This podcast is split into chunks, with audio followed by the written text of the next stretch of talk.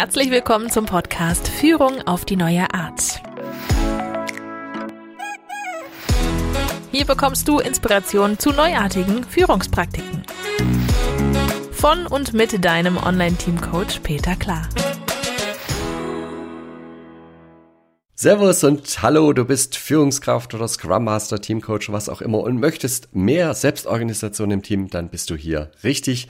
Ich bin Peter Klar und helfe dir, dein Team zu mehr Eigenverantwortung und Selbstorganisation zu entwickeln. Und heute habe ich mal einen Spruch mitgebracht, den ich auch immer wieder höre von Führungskräften, die sagen nämlich, ja, Selbstorganisation ist ja ganz nett, aber meine Mitarbeiter wollen klare Ansagen, sonst passiert da nichts.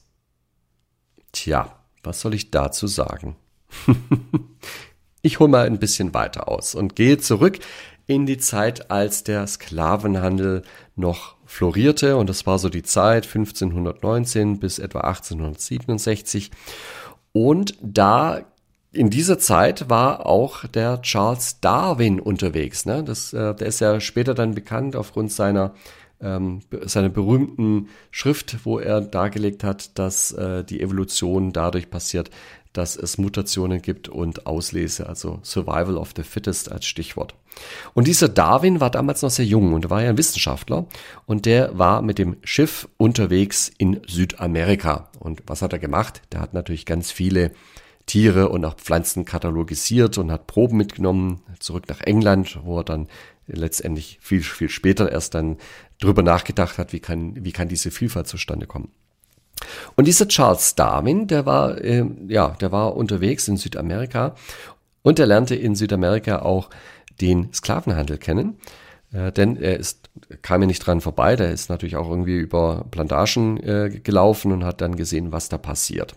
Und als Mann der Wissenschaft äh, hat ihn das total abgeschreckt und ähm, ja, das war nicht sein Ding. Also er war da sehr liberal und äh, konnte mit dem Sklaventum überhaupt nichts anfangen. Und das hat ihn auch äh, zu einem Streit gebracht mit dem Captain seines äh, Schiffs, mit dem er damals unterwegs war, nämlich der Beagle. Also die Beagle war ein absolut solides Schiff, äh, gehörte der Krone, war also ein offizielles Schiff und wurde auch befehligt von einem Mann, der durchaus Reputation hatte, der hieß Fitzroy.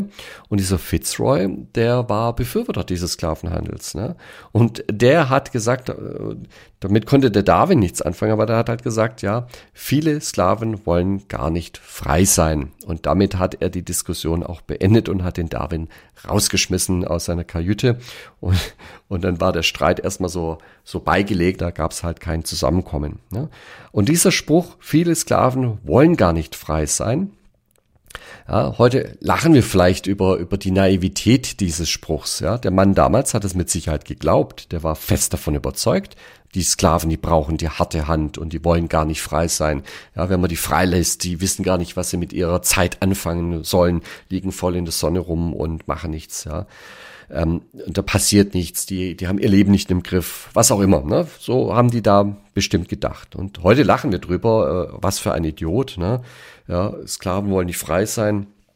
Aber wenn man sich das genauer anschaut, den Satz, den wir heute wieder hören, die Mitarbeiter brauchen ja die Ansagen, die brauchen ganz klare Vorgaben, was sie zu tun haben, sonst passiert da nichts. Das ist doch nichts, das ist doch dasselbe wie die Aussage, viele Sklaven wollen gar nicht frei sein. Ja, ich könnte einsetzen, viele Mitarbeiter wollen nicht frei sein, wollen nicht mitdenken. Ja, die brauchen die Führung.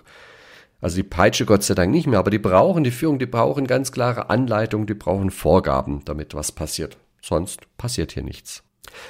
Ich habe eine ganz andere Vermutung, und zwar glaube ich ja, dass Führungskräfte, die solche Behauptungen ausstoßen, selbst Angst haben, möglicherweise überflüssig zu werden im Innersten. Äh, vielleicht haben sie aber auch einfach nur einen gewissen Hang zu kommandieren und ihnen gefällt das, ja andere zu sehen, dass sie das tun müssen, was sie sagen. Das verleiht Macht, das ist natürlich auch schön. Und diesen Spruch sagen sie einfach nur, um das Liebgewonnene nicht abgeben zu müssen. Und dann sage ich, liebe Führungskräfte, wenn ihr das so machen wollt, dann sagt einfach, ich möchte so führen.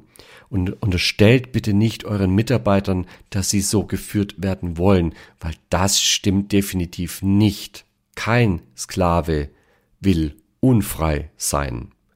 Kein Mitarbeiter will kommandiert werden. Und wenn ihr andere Informationen habt, dann überprüft die bitte nochmal kritisch, denn dabei kann es sich nur um Gefälligkeiten euch gegenüber handeln. Das ist nicht die echte Meinung der Mitarbeiter. Also, Mitarbeiter wollen frei sein, sie wollen mitdenken, sie wollen arbeiten, sie wollen Gutes tun, sie wollen auch einen gerechten Lohn natürlich dafür haben, gar keine Frage, aber sie wollen nicht kommandiert werden, weil sie nicht mitdenken wollen. Das ist ein Gerücht und das stimmt schlicht und einfach nicht. Ich kenne ich kenn keinen Menschen, der, wirklich befehligt werden will. Ja, die Leute, die das sagen, sagen das aus einer Gefälligkeit, vielleicht auch aus einer Angst, ja, weil sie Angst haben vor Strafen, wenn sie was falsch machen. Aber in Wahrheit wollen sie das nicht.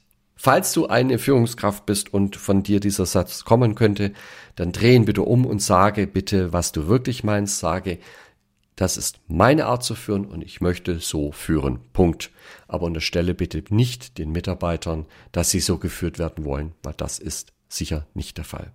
Früher oder später werden die Menschen, denen die Freiheit und das Mitdenken viel wichtiger ist, die werden wahrscheinlich dann solche Teams verlassen und dann werden halt die Mitarbeiter übrig bleiben, die das okay finden, die sich damit arrangieren können, die sich damit abfinden können, dass sie hier einfach äh, acht Stunden lang tun, was, was da irgendjemand vorsagt und dann gehen sie heim und leben ihr tatsächliches Leben.